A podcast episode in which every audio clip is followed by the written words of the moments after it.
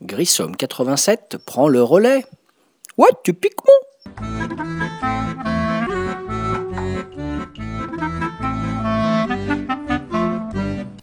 Salut les ludophiles et salut les ludopathes, David, alias Grissom, toujours sur le site de Ludolega, pour aujourd'hui un podcast numéro 16. Et oui, déjà le 16e podcast sur le site de Ludolega et toujours ravi de vous retrouver. Aujourd'hui, je vais vous parler d'un phénomène du jeu de société, j'ai nommé les aventuriers du rail, ou en abrégé LADR. Les aventuriers du rail, un jeu d'Alan Air Moon qui a été décliné dans de multiples versions et je vais essayer de vous raconter un peu tout ça. Donc les aventuriers du rail, la première version, la version USA, euh, version pour 2 à 5 joueurs. Voilà. Et il faut savoir que depuis cette première version qui est apparue en 2004, c'est selon le, les chiffres de l'éditeur, plus de 3 millions de boîtes qui ont été vendues dans le monde entier. Je parle de, boîtes USA plus toutes les déclinaisons dont nous allons parler. Donc la première boîte, à tout seigneur, tout honneur, c'est les Aventuriers du Rail USA. C'est la version, la première, la plus épurée, si on peut dire. Et donc là, je vais vous expliquer un petit peu les règles pour ceux qui ne connaissent pas. Donc on est pour un jeu de 2 à 5 joueurs, donc avec toujours le matériel magnifique de Days of Wonder, qui fait quand même de très beaux jeux à ce niveau-là. Voilà, auteur Alan Moon, avec pour matériel un grand plateau représentant les USA. Vous avez pour 5 couleurs de joueurs des petits wagons en plastique à hauteur de 45 wagons par joueur. Vous avez des cartes de couleurs qui vont permettre de poser des tronçons pour construire vos lignes de chemin de fer, des cartes objectifs, voilà, et c'est à peu près tout si je dis pas de bêtises. Alors les règles du jeu. Donc à votre tour de jeu, vous avez le choix entre plusieurs actions possibles. Euh, vous débutez la partie avec une main de 1 ou 3 objectifs et quelques cartes de, de couleurs. Voilà. À votre tour de jeu, soit vous pouvez prendre parmi un échange, vous allez avoir à chaque fois à l'échange 5 cartes de couleurs, donc genre une, un wagon vert, un wagon bleu, etc. Vous allez pouvoir prendre soit deux cartes dans l'échange, soit une carte dans l'échange, une carte dans la pioche, ou deux cartes dans la pioche. Ou alors, euh, à la place de, par exemple, deux wagons, genre un wagon bleu, un wagon vert, vous allez pouvoir prendre une locomotive. La locomotive est une espèce de joker qui va remplacer toutes les couleurs. Donc la première action possible, c'est de prendre des cartes.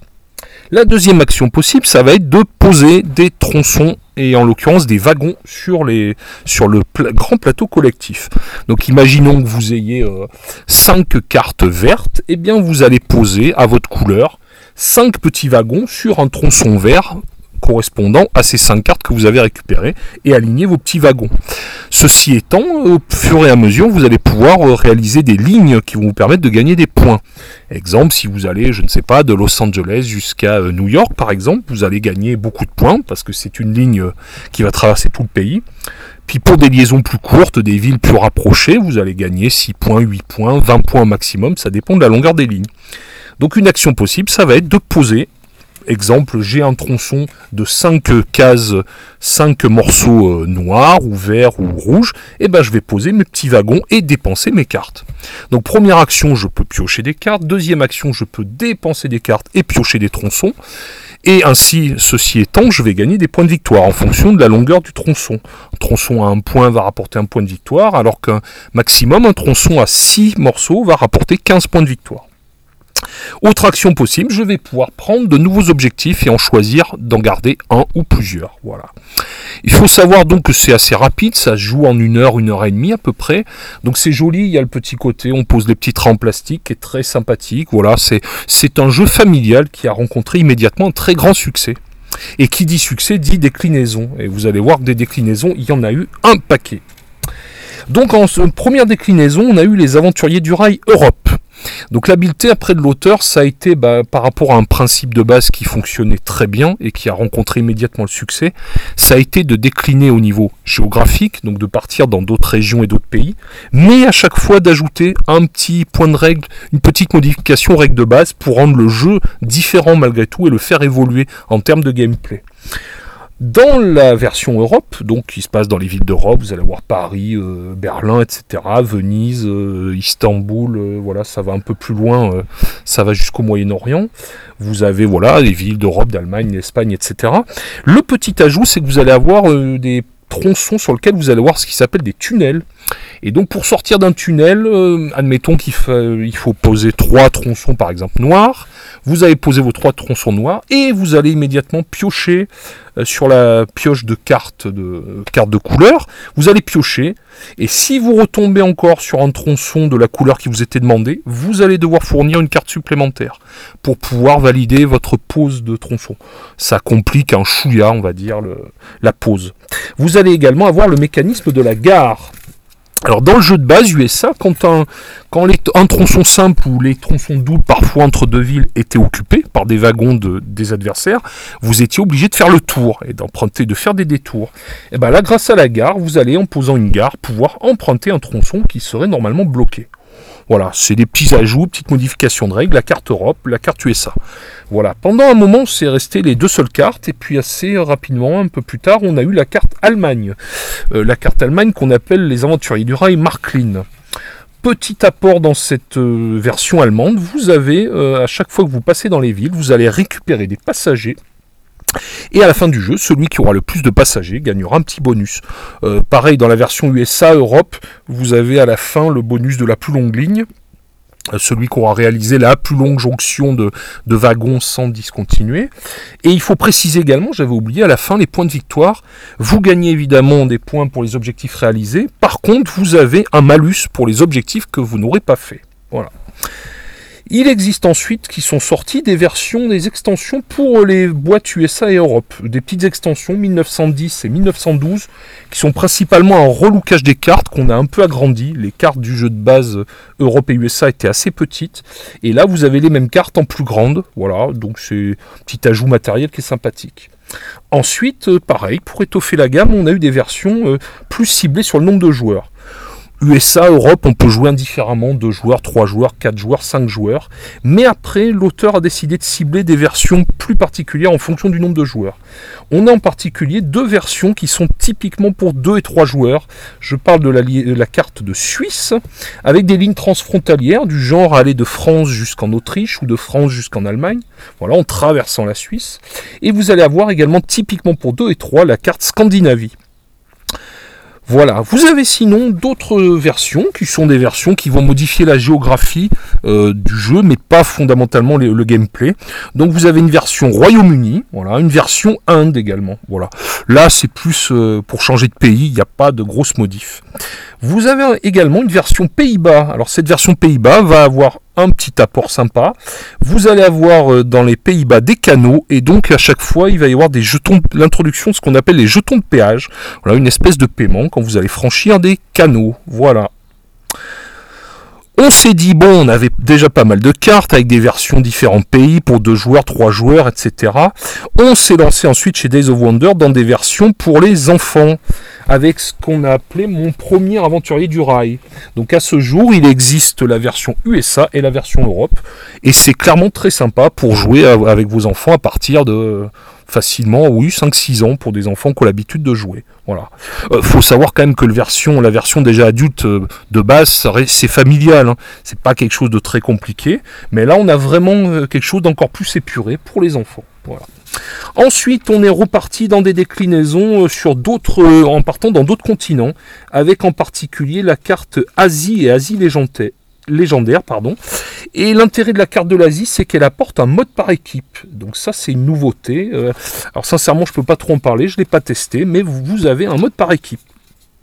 On arrive à la carte africaine, la carte africaine au cœur de l'Afrique, qui introduit des cartes terrain, voilà, des une nouvelle sorte de cartes. On a les cartes terrain en plus des cartes de couleur de tronçon.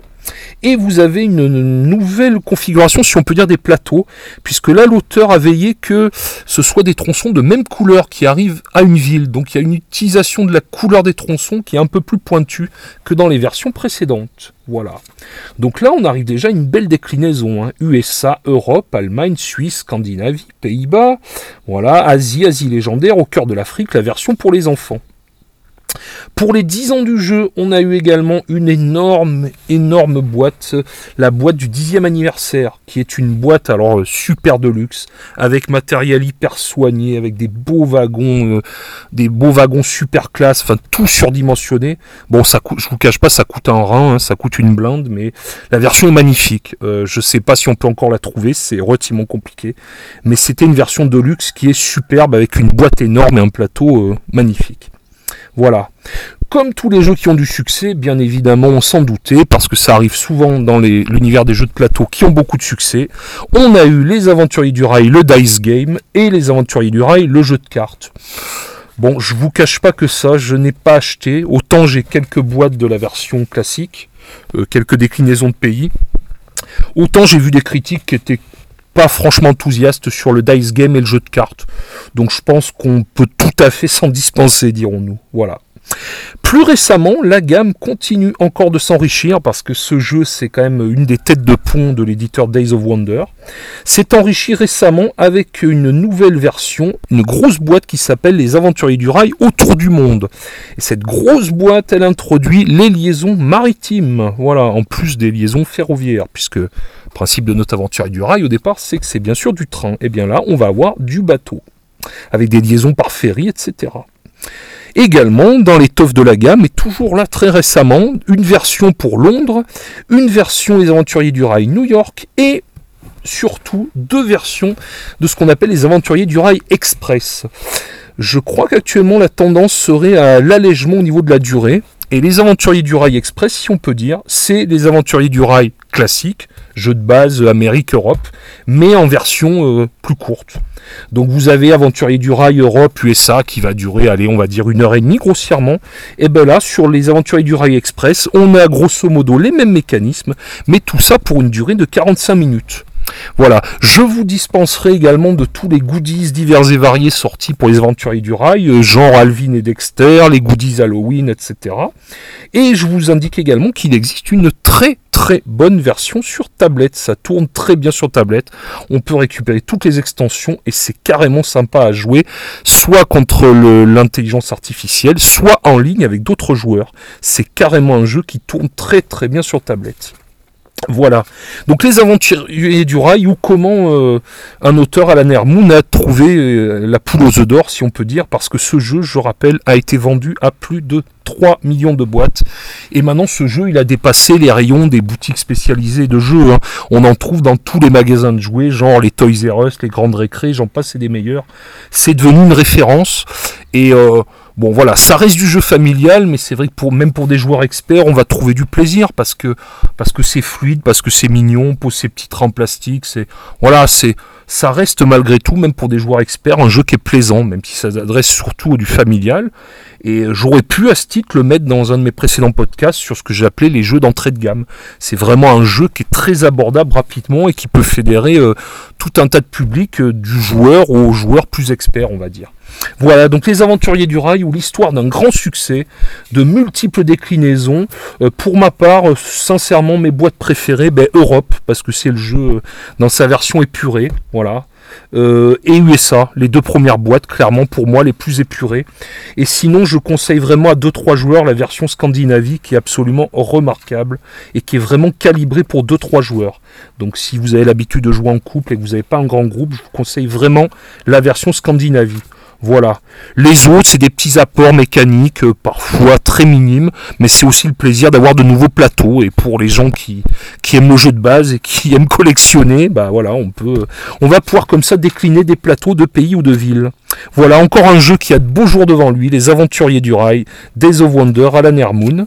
Et eh ben écoutez, c'est fini pour aujourd'hui les Ludo, et on se retrouvera bientôt, bientôt, pour déjà le podcast numéro 17, et toujours sur le site de Ludo Le Gars. Et d'ici là, bon jeu à tous